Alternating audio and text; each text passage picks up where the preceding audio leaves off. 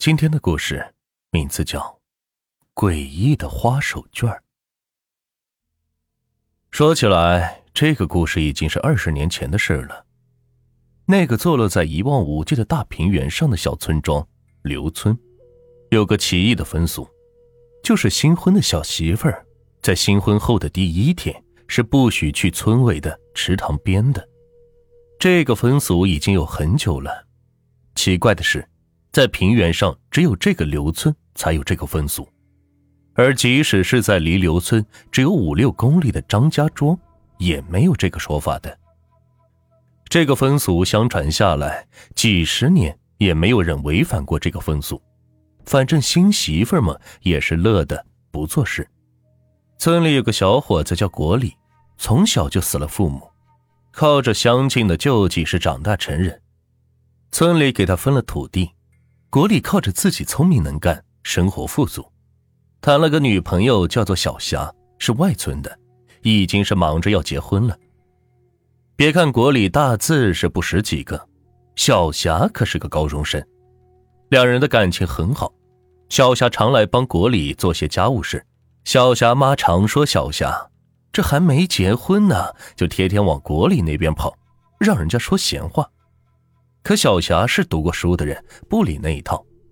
小霞在和国里结婚前，国里对小霞说过关于村里风俗的事，但小霞认为那是迷信。而且国里是个孤儿，结婚后第一天，小霞不去洗，难道叫国里去吗？男人做这样的事，让人是笑掉大牙了。热热闹闹的办完结婚喜宴。等那些爱热闹的年轻人离开，已经是半夜了。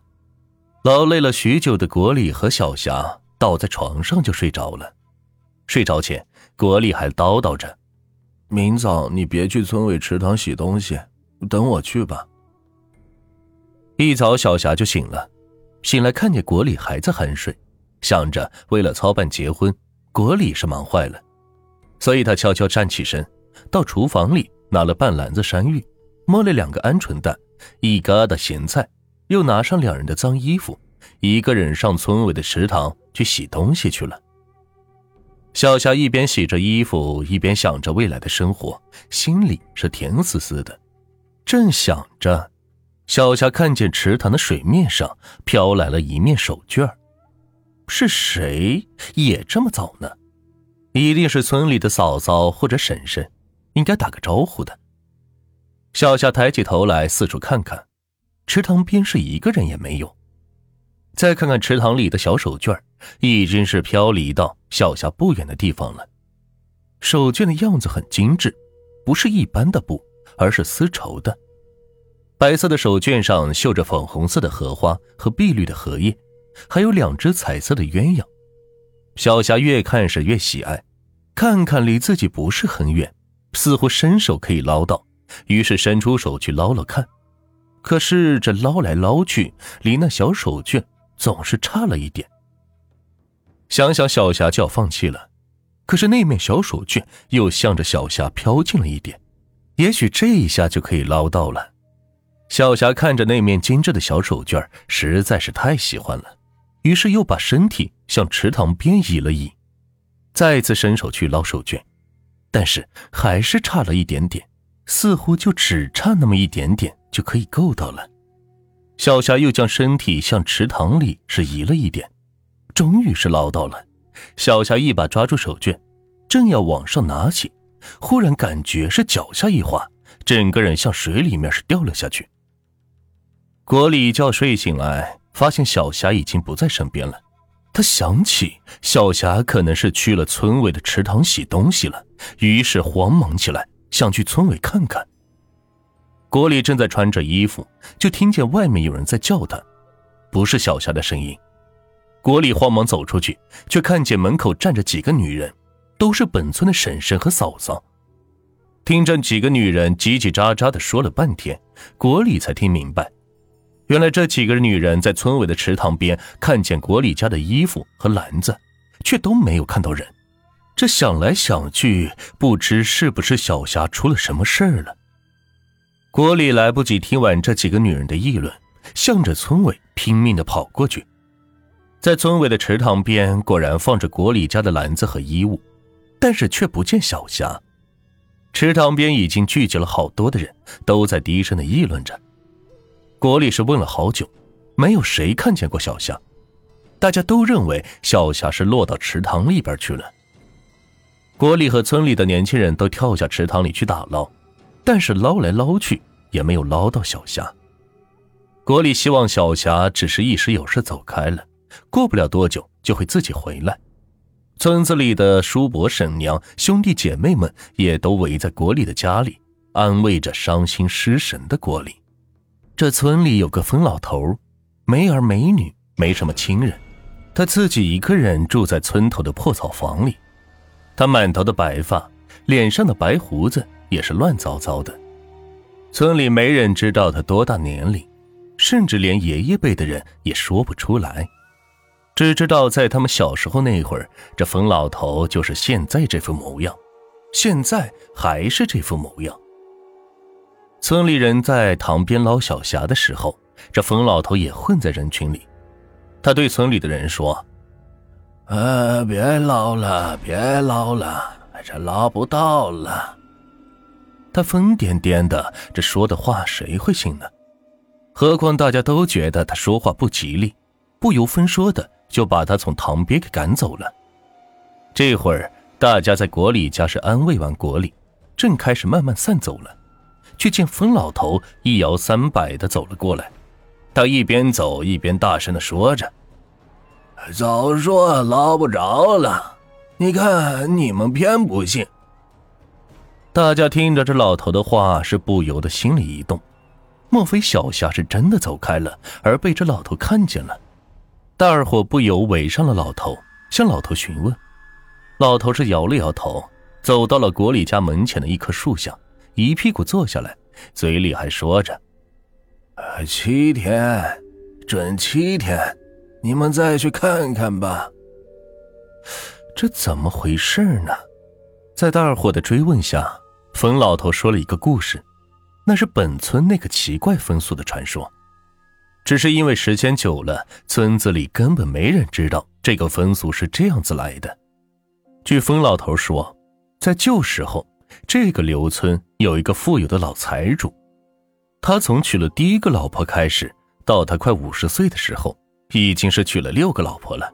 这奇怪的是，这六个老婆居然没有一个老婆给他生过一男半女。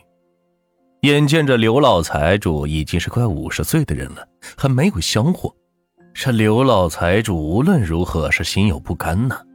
于是人四处张罗着要娶个会下蛋的小老婆。没多久，媒婆就帮刘老财主相了一个姑娘，叫小香。小香住在几十里外的王家营，家里穷的是吃了上顿没下顿，哥哥也快三十了，仍然是单身一个。相了几个姑娘都是没成，人家是嫌他穷啊。小香虽然家穷，人却生得白白净净、利利爽爽。刘老财和媒婆偷着去看了小香，刘老财主喜欢的是直搓手，叫媒婆无论花多少钱都要说成。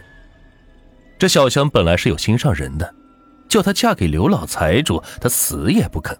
但是父母和哥哥是贪图刘老财的钱财。逼着小香是上了花轿。小香嫁入刘老财家，这刘老财的六个老婆都是恨得要死。小香嫁过来后的第一天早上，天刚麻麻亮，六个老财婆就叫小香起来去村尾的池塘洗衣服。这小香实在是个有骨气的女孩子，他把刘老财家的衣服都扔在了池塘里，然后他把盘起的头发放下，重新梳了个女孩的辫子，就这样。闭着眼往池塘里边一跳，自己是溺死在了池塘里了。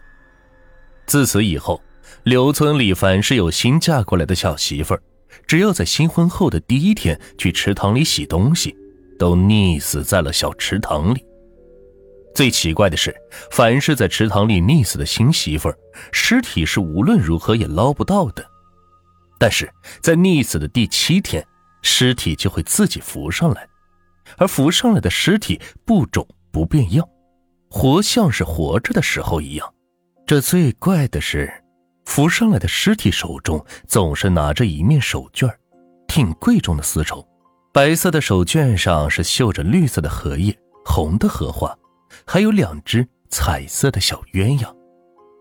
自此以后，村里便有了这个风俗，村里人都说是溺死在池塘里的小香找伴儿，专找那些一嫁过来就要去小池塘边干活的受气女人。大家听风老头说完，都是不由得觉得有些冷，因为现在谁都认为这是真的。要不，这广阔的平原上，只有这一个村子有这样的风俗，别的村子就没有。而且，再把媳妇儿当成家里的劳力的农村，不让新媳妇下堂洗东西，也真说不过去。大家没说话，都是默默的走了，谁也没有去向国里说起这个传说。直到第七天的时候，毛根婶子一早去池塘边洗衣服。刚到那里，他就看见了池塘里小霞的尸体了。毛根婶子大叫着奔进村里。等到国里去到池塘边，小霞已经是被捞上来了，尸体是没腐也没肿，好像是睡着了似的，脸色还是有点红润润的，衣服头发也是整整齐齐。可是她的身体已经冷了。国里看见小霞的右手是紧紧握着。